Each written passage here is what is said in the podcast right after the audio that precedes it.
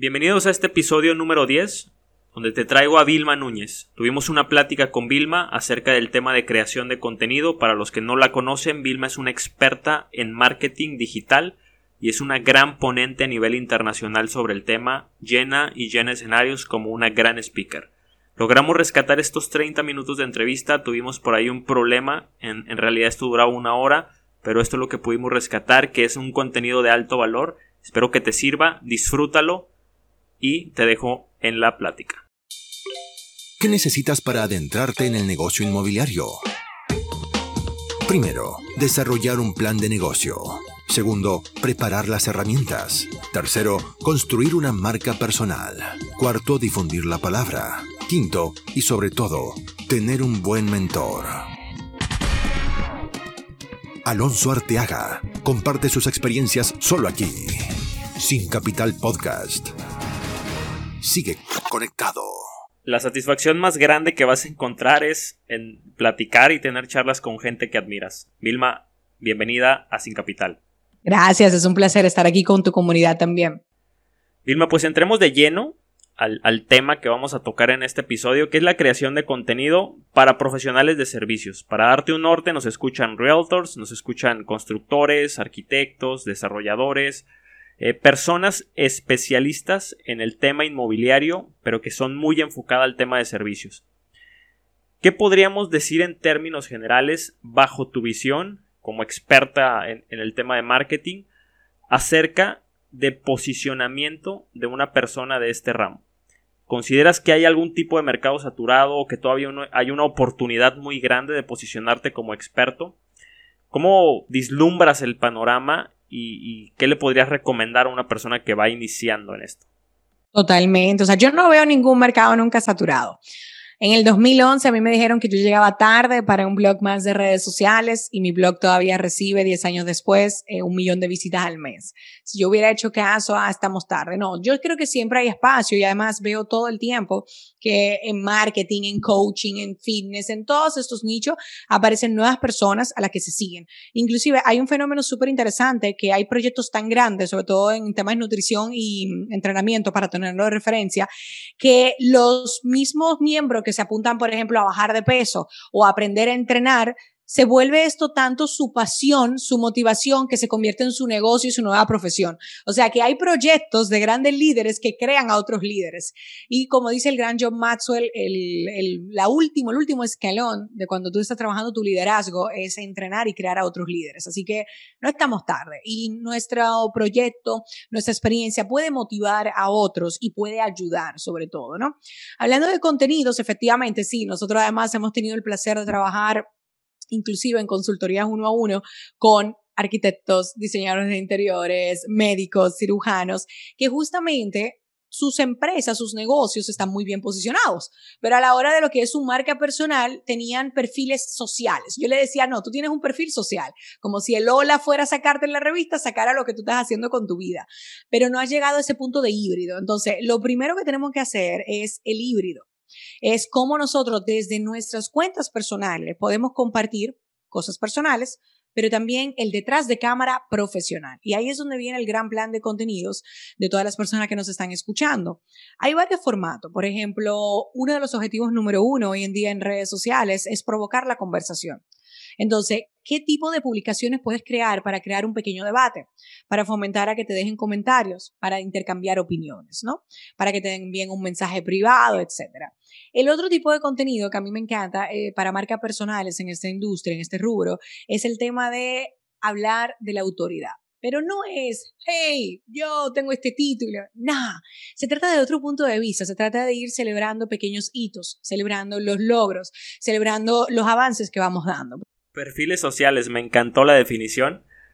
Y, creo que va muy, muy por ahí. A ver, una persona que nos esté escuchando ahorita no sabe lo que se está dejando de ganar por tener el perfil privado en Instagram. Y no se trata de que compartas tu vida privada y, tu intimidad.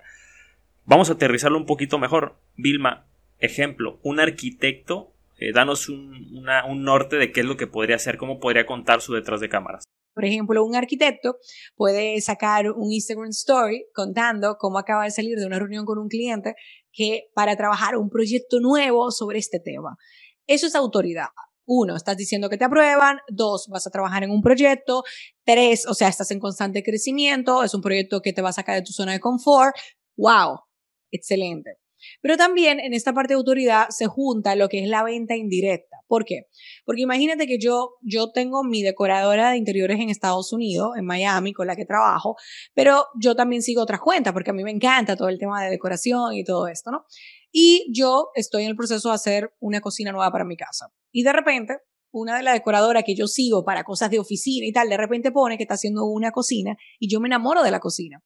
Pero si no pone que está haciendo la cocina, yo ni sé qué hace cocina y a lo mejor ni siquiera hubiera pensado en esa persona para cotizar. Entonces, como ustedes tienen que pensar, es que toda la parte de contenidos que nosotros publiquemos, cuando hablamos de la autoridad y encontramos el detrás de cámara de nuestro negocio, estamos vendiendo constantemente. Y es algo súper interesante, porque nunca te vas a ver pushy, no te vas a ver forzado con la venta, pero en constante en mente estás viendo, óyeme, espérate, estoy creciendo, estoy haciendo, estoy haciendo negocio, estoy, estoy haciendo una propuesta, estoy haciendo un plano eh, para un ingeniero, oye, estoy aquí planificando, tomando medidas, etcétera, y esa es la parte interesante. Entonces, ustedes tienen que activarse un chip, y ese chip significa, eh, tengo un reality show, que aunque lo vean poca persona, es un reality show. ¿Cómo puedo, en vez de la parte A y solamente bonita y perfecta, cómo puedo contar lo que hay detrás de cámara? Y entonces tu celular graba ese detrás de cámara, en publicaciones, en textos, en imágenes, en mini vídeos. Y ahí es mi gran recomendación. Cuando ustedes se entrenen, ustedes van a darse cuenta cómo te van a llegar. Y tú dices, bueno, acá me están llegando más clientes. Claro, porque estás mostrando más de lo que estás haciendo. Qué, qué buen tema acabas de tocar, Vilma. Porque de pronto las personas que estamos en estos sectores no nos damos cuenta que estamos en sectores muy de nicho entonces, por no tener a lo mejor las reacciones que quisiéramos tener, nos empezamos a desanimar.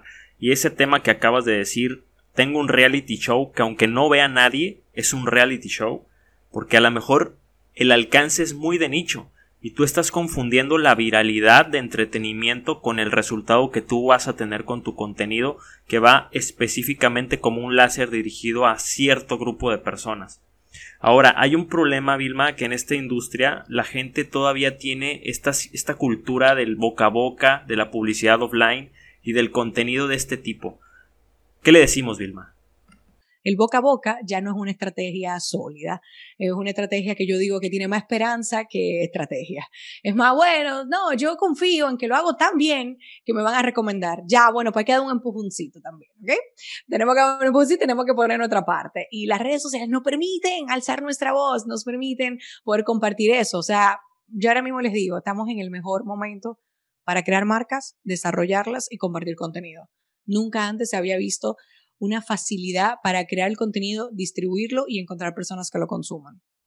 Es que literalmente esa facilidad te las da, pues el nombre lo dice, no redes, tal cual eh, llegas con una red a un grupo de personas muy amplio. Ahora, Vilma, cuando yo anuncié que tú ibas a venir al podcast, hice por ahí una cajita de preguntas donde decía pregúntale a Vilma o, o dime por qué no has iniciado a crear contenido. Te lleva la sorpresa de que la mayoría de la gente eh, toca temas psicológicos, no tanto técnicos.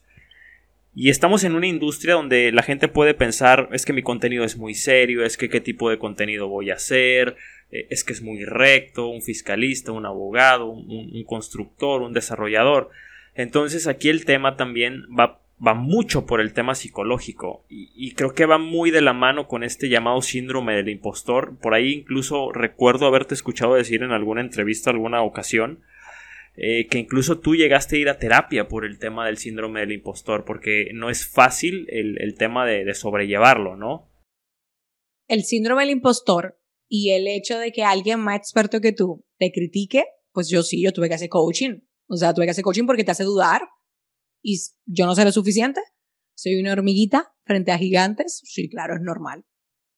¿Cómo, se cura el síndrome del impostor, Vilma? ¿O cuál es la forma más eficaz de sobrellevarlo? Para los que no están familiarizados, definimos síndrome del impostor como tal vez no sentirte suficiente aún sabiendo que tiene los conocimientos, pero algo te hace dudar de ti.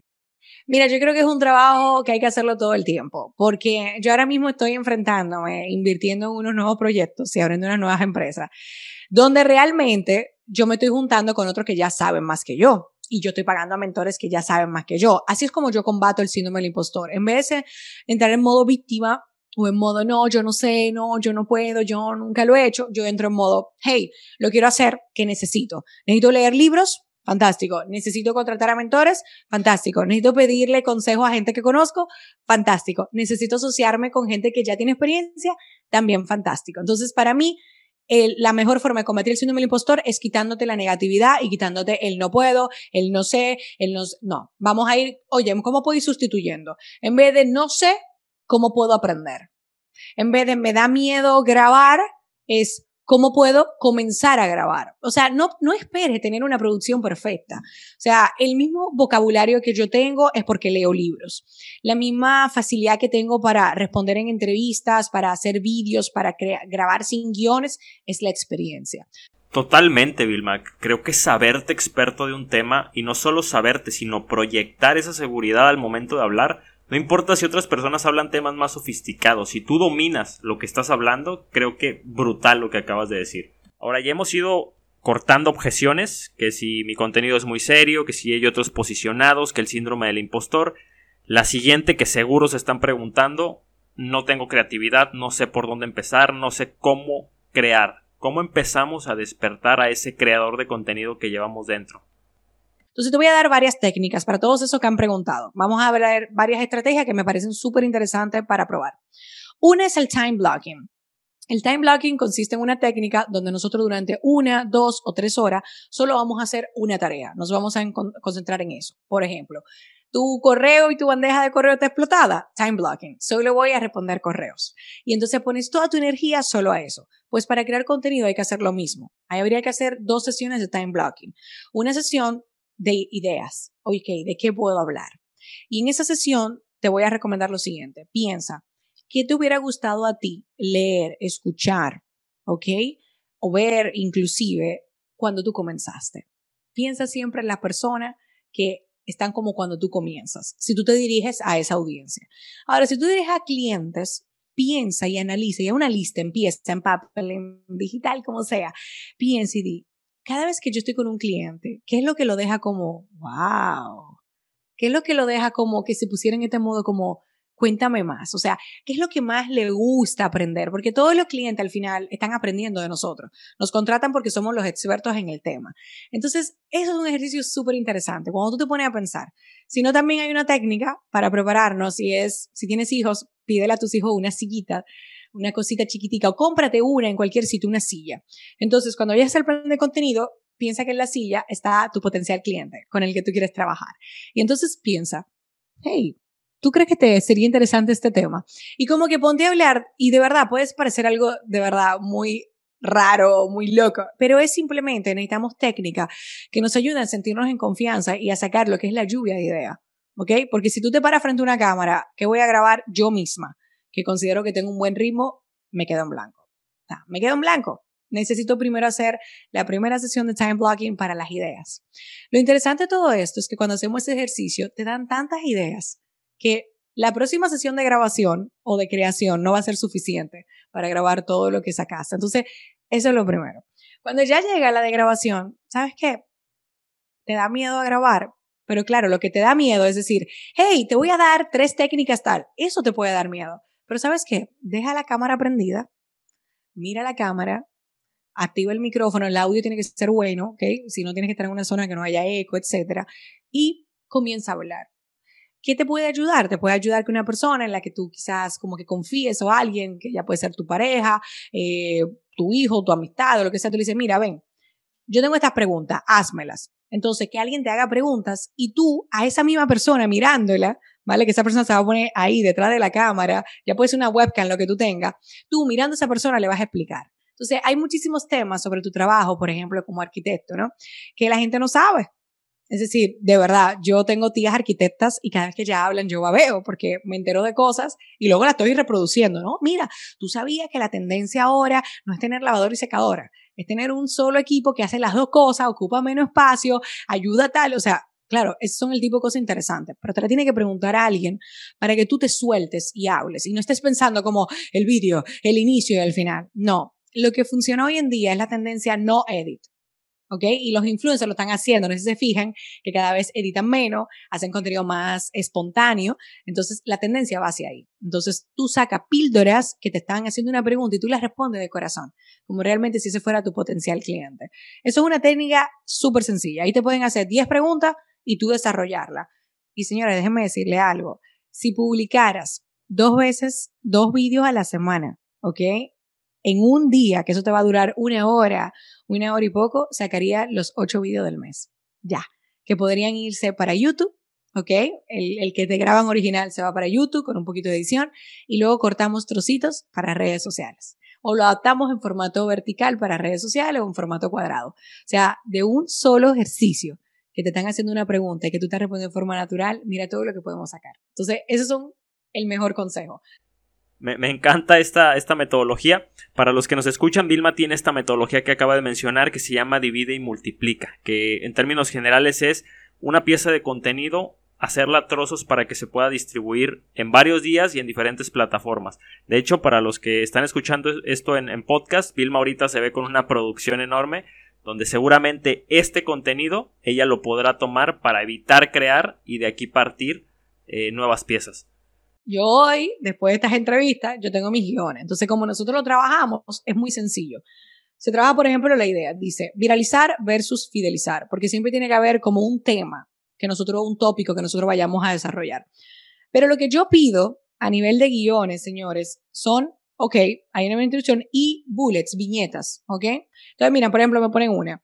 Ventajas, mayor exposición, se va a compartir más, tu contenido va a tener mayor efectividad. O sea, ¿qué pasa? Aquí me lo ponen. Si yo voy a grabar solamente audio, que es un formato que les recomiendo encarecidamente, el podcast es muy, muy, muy buena estrategia, muy buena herramienta para que te conozcan, para darte a conocer, para tu reputación y para venta, para mí es fácil, porque si no tengo la cámara, yo estoy prácticamente viendo por encima, pero la parte interesante es que tú te sientas cómodo y tú improvises. Yo digo, por ejemplo, tips dicen para contenido viral. Y aquí uno de lo que me pone el equipo es, piensa que quiere la audiencia y que no la da una marca. Pero ¿qué pasa? Mi equipo no sabe que hay una frase que yo le escuché a un mentor que dice, haz que tu contenido gratuito sea mejor que el contenido de pago o el contenido de servicio de un cliente. Esa es la parte que yo improviso. Para tú poder improvisar, tú tienes que ser una persona que siempre quiera aprender. Y ahí es donde viene la parte interesante. Tú estás viendo este podcast, escuchando este podcast porque tú quieres aprender.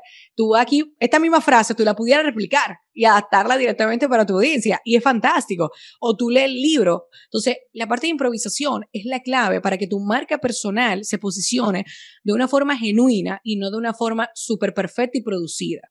Yo a veces que estoy grabando el podcast y me equivoco pronunciando una palabra y digo, perdón, es esta. Hay veces que, no sé si le pasa que tú entras en un bucle que te equivoca, te equivoca, te equivoca y ya tiene que parar. Y como que espérate, y ya corto. Pero normalmente, si yo me equivoqué con algo, yo corrijo ahí mismo. Y yo creo que de esa va la parte natural, que es la que nosotros tenemos que hacer. Entonces, esa sería mi recomendación, señores. Si usted le tiene miedo a la cámara, déjela prendida y grabe. Si no te gustó lo que quedó, es a ti que no te gustó. Pero recuérdate algo, muchas veces tú no eres tu propio cliente. Entonces, tú emites juicio contigo muy fuerte. Tú te dices cosas muy negativas a ti mismo. Entonces, sé objetivo. Pásaselo a alguien que tú conozcas, que no te va a dolar la píldora, ¿sabes? Que no te va a decir, ay, no, quedó bien. Tú le dices, mira, se entendió lo que dije. No le preguntes que quedé bien, hablé bien. No, dile, se entendió lo que dije. ¿Tú lo, ¿Tú lo entendiste lo que yo dije? Sí, que esto y esto. Perfecto, saca el vídeo. Ya, que pudo haber quedado mejor tu escenografía, tu setup, que la cámara es una webcam. Sí, sí, sí, sí, pudo haberse sido mejor. Pero el mercado no está buscando la perfección. La gente lo que quiere es ser culta. Mira, mi esposo y yo, yo nosotros parecemos eh, como si estuviéramos leyendo todo el día libro y tú no te vas a creer.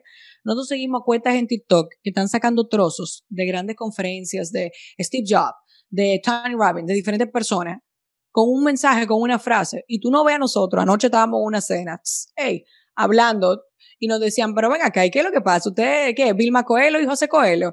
No, TikTok, hey, TikTok que tiene filosofía. Pero la gente cree que TikTok nada más es para reírse, para divertirse, para, para bailar. Y no, para mí TikTok me cura el contenido, me lo filtra.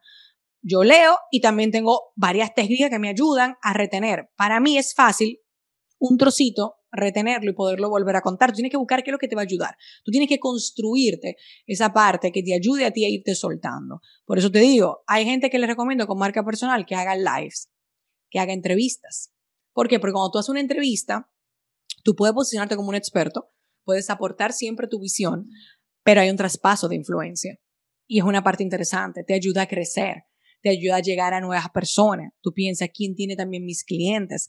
Entonces, por eso que yo pienso que lo que son las entrevistas, los podcasts, los videos en YouTube, para mí son grandes aliados de nuestra reputación y de nuestra parte de ventas. Por eso yo le llamo PR digital.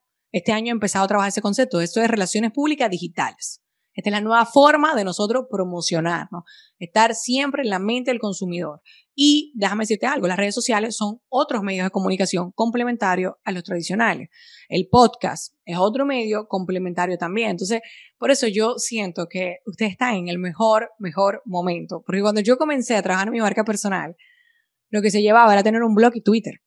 Señores, teníamos dos formas nada más. Dos formas, dos medios, dos canales. Y hoy en día ustedes tienen un montón de oportunidades. Mencionaste, Vilma, una plataforma que creo que genera mucha controversia. TikTok. A ver, vamos a hablar un poquito acerca de TikTok. ¿Cómo lleva Vilma el contenido en TikTok? TikTok, igual ni les apetece pensarlo. Y te digo que, si ustedes entran en TikTok con su personalidad, sin querer ser otra persona, ustedes se pueden explotar en TikTok directamente. O sea, explotar al punto que yo te puedo decir que tú no te imaginas los dermatólogos, cirujanos, eh, médicos, eh, realtors que están forrándose en eh, visibilidad, no estoy hablando de dinero, en visibilidad por usar TikTok.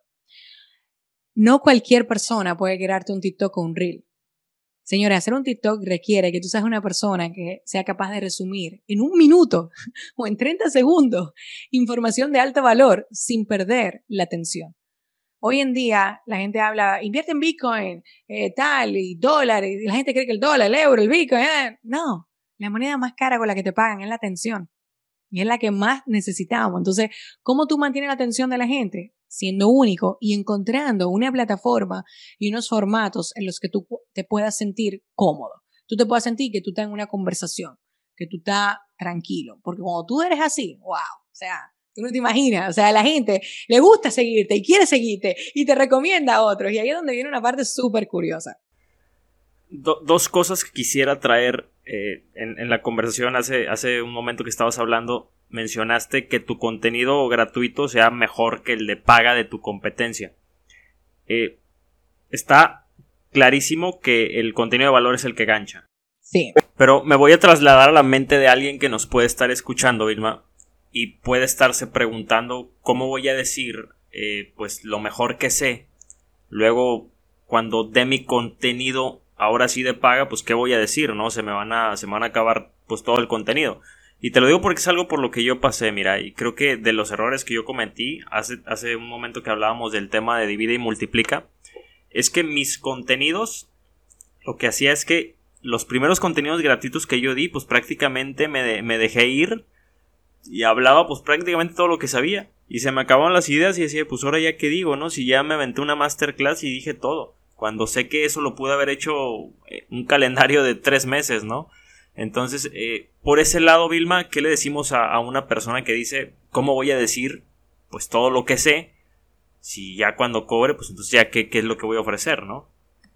Lo primero que tienes que saber es que, mira, yo tengo decenas de miles de contenidos gratuitos publicados desde que empecé. Y yo te puedo decir que hay veces que yo aprendo de mí misma. O sea, es decir, Tú ves lo típico de que yo, por ejemplo, estoy escribiendo un artículo, terminé de escribirlo y voy a buscar bibliografía, porque yo he hecho un doctorado, entonces estoy, acostumbrada a buscar como que referencias para citar y tal. Y me encuentro artículos míos también. O sea, tú no sabes cuántas veces a mí me ha pasado escribir un artículo que ya yo había escrito. O sea, a mí misma se me olvida lo que yo he hablado. Y eso es un ejercicio que los autores del libro hacen y es releer sus libros, como seis meses después una y después vuelven a aprender de ellos mismos. Y es, de verdad, es un ejercicio increíble. O sea, no solamente tú relees libros, sino los propios autores releen. Entonces, lo primero que te quiero decir es que si tú mismo no te acuerdas todo lo que tú has grabado, ninguno de tus seguidores va a llevar el tracking de exactamente todo lo que tú has hablado. O sea, es imposible. Así que eso es la primera parte. La segunda es que fíjate el bonito es dar gratis, que por ejemplo, yo hago muchos webinars y talleres gratis previos a la venta. Fíjate qué interesante que yo hago el contenido gratis y luego desarrollo el de pago porque me obligo a en el de pago dar más, extenderlo más, ¿ok? Hay muchas formas de dar en gratis, pero tú no te puedes limitar a decir el qué en gratis. Hey, ejemplo, fidelizar y viralizar. Ok, yo no puedo decir qué es viralizar un contenido. No, no, tengo que decir cómo tú puedes hacer un contenido viralizado y te lo digo en el podcast. Pero si tú me compras un curso de contenidos, yo voy a entrar en el cómo de lo cómo de lo cómo. O sea, y te voy a dar el plan de acción y te voy a dar las herramientas. En pocas palabras, en gratis yo te puedo decir, mira, para tú eh, conseguir y pasar de cero a mil seguidores, tú tienes que hacer esto y esto y esto. Y te estoy diciendo, o sea, el detalle exactamente de lo que tú tienes que hacer. Pero yo no estoy entrando en el detalle de cómo tú grabas, cómo te estoy. Aquí inclusive le di un cómo a ustedes, cómo tú te grabas, te preparas en blogging. Pero yo tengo un cómo más completo en privado mírate la cámara, ponlo así, así tú tienes que editar, tienes que hacer esto, tienes que hacer lo otro. Sin embargo, tú dirías, conchale, ya Vilma me dijo cómo hacerlo tal cual. Y tú creerías que yo te estoy dando algo de... No, así es como mi mente trabaja. O sea, yo soy capaz de decirte un cómo, que tú te quedes contento, que te dé resultado, que tú lo pruebes, lo lleves a práctica y funcione. Y dejarte todavía sorprendida cuando tú vengas al de pago. Como que, wow, o sea, espérate, ahora sí. Estoy súper preparado, estoy súper listo, porque no nos olvidemos que cuando vendemos una consultoría, es una recopilación de consejos y recomendaciones de toda nuestra vida. Cuando vendemos un curso, es información que sabemos organizada en un orden lógico. A mí hay gente que me dice, no, por ejemplo, es que yo eso lo podía haber encontrado en Internet. Sí, ¿tú crees que tú lo puedes encontrar por Internet? Desactualizado, teniendo que buscar, invirtiendo, sin un orden lógico, sin saber qué es lo que pasa, sin una persona que lo ha hecho 20 mil veces, pues sabes qué, tú no eres mi tipo de cliente. No eres mi tipo de cliente. O sea, si tú crees que el contenido de un curso es algo que tú puedas conseguir gratis, no. Pues yo te voy a decir algo, yo fui autodidacta. Y tú sabes lo que me costó ser autodidacta, que perdí mucho tiempo y perdí mucha plata, equivocándome. Mientras cuando yo pago un mentor, compro un curso, estoy comprando un plan. Estoy comprando unos resultados que me van a llevar paso a paso a lo que yo quiero. Entonces, esa es la parte interesante. Si tú mismo no entiendes la diferencia, va a ser complicado, pero luego tú te entrenas. O sea, yo hubo una vez que hice un taller hace unos meses, que yo estaba dando el taller y dije, mierda, tú tendrías que ser de pago. Te lo juro, o sea, yo sentía que tenía que ser de pago. Y yo te juro que después ese taller era para vender varias cosas, incluido una mentoría. Y yo ese tema tenía que trabajarlo en la mentoría. Y yo le, le le dije, mira, ayúdenme ahí algo, porque son los que pagan mentoría son mis clientes top. Ustedes vinieron al taller gratis que yo di. Sí, ahí fue que yo lo vi. Ustedes sienten que fue lo mismo. No, tú estás loca. Aquí ahora ya lo tengo súper más claro, tal. Y entonces ahí, yo, mira, que yo ya lo había dado masticado en lo gratis. Pero yo me reté a sacarlo todavía ni siquiera era más complejo, más avanzado. O sea, no, es dar más claridad, masticarlo, destrozarlo, explicarlo de una forma en que conecte y darle la mentoría encima. Es decir, las dudas que tenían yo se las respondía según su caso. Ese es el valor que hay. Yo te puedo hablar del mismo tema fuera de mi oficina que dentro de mi oficina, pero dentro de mi oficina yo te hablo directo a ti. Fuera de mi oficina hablo de forma global de forma abierta. Entonces, ve viendo la diferencia. Mensaje masivo, mensaje personalizado y adaptado. Vilma. Un contenido. solo agregar algo, Vilma. Imagina que ya pues, la persona, el profesional está creando contenido, pero no tiene resultados. ¿Cómo diagnosticar si no estás teniendo resultados? Porque estás llegando a un segmento equivocado, es decir, porque estás compartiendo el contenido con, con gente seguramente que no es tu cliente ideal, o cómo diagnosticar que no esté funcionando realmente porque es contenido entrecomillado de baja calidad, es decir, que tal vez no gancha como debería de ganchar. Mira, yo más que de baja calidad, o sea, lo que es la producción, no quiero pensar que la producción es de baja calidad, quiero pensar que es que el contenido fue pobre, o sea, a nivel de contenido, no, no tuvo utilidad, no fue súper útil, ¿no? Pero hay muchas cosas a analizar, porque por ejemplo, quizá tú me dices, no funcionó porque tuvo, por ejemplo, te voy a contar un caso real. Nosotros estábamos vendiendo algo en medio que estábamos grabando esto, ¿no? Ayer. Y yo tengo en mi Instagram una media por, por post, ¿ok? Que yo pongo en mi Instagram entre 3 mil y pico y 4 mil y pico like. Yo publiqué un post que decía últimas horas. Ayer tenía 400 y pico de like y hoy tiene 600. Entonces, tú me estás diciendo que no funcionó porque en vez de 4 mil likes y 3 mil o 2 mil, cuando va uno más o menos, no funcionó. Y yo te diría, te estás equivocando. ¿Por qué? Porque voy a irme a las analíticas. Y este post lo vieron 26.993 personas.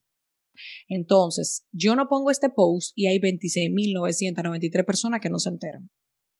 Que, y déjame decirte que hay gente que se enteró de este programa, de whatever, lo que estábamos vendiendo, que no viene el caso aquí, por este post.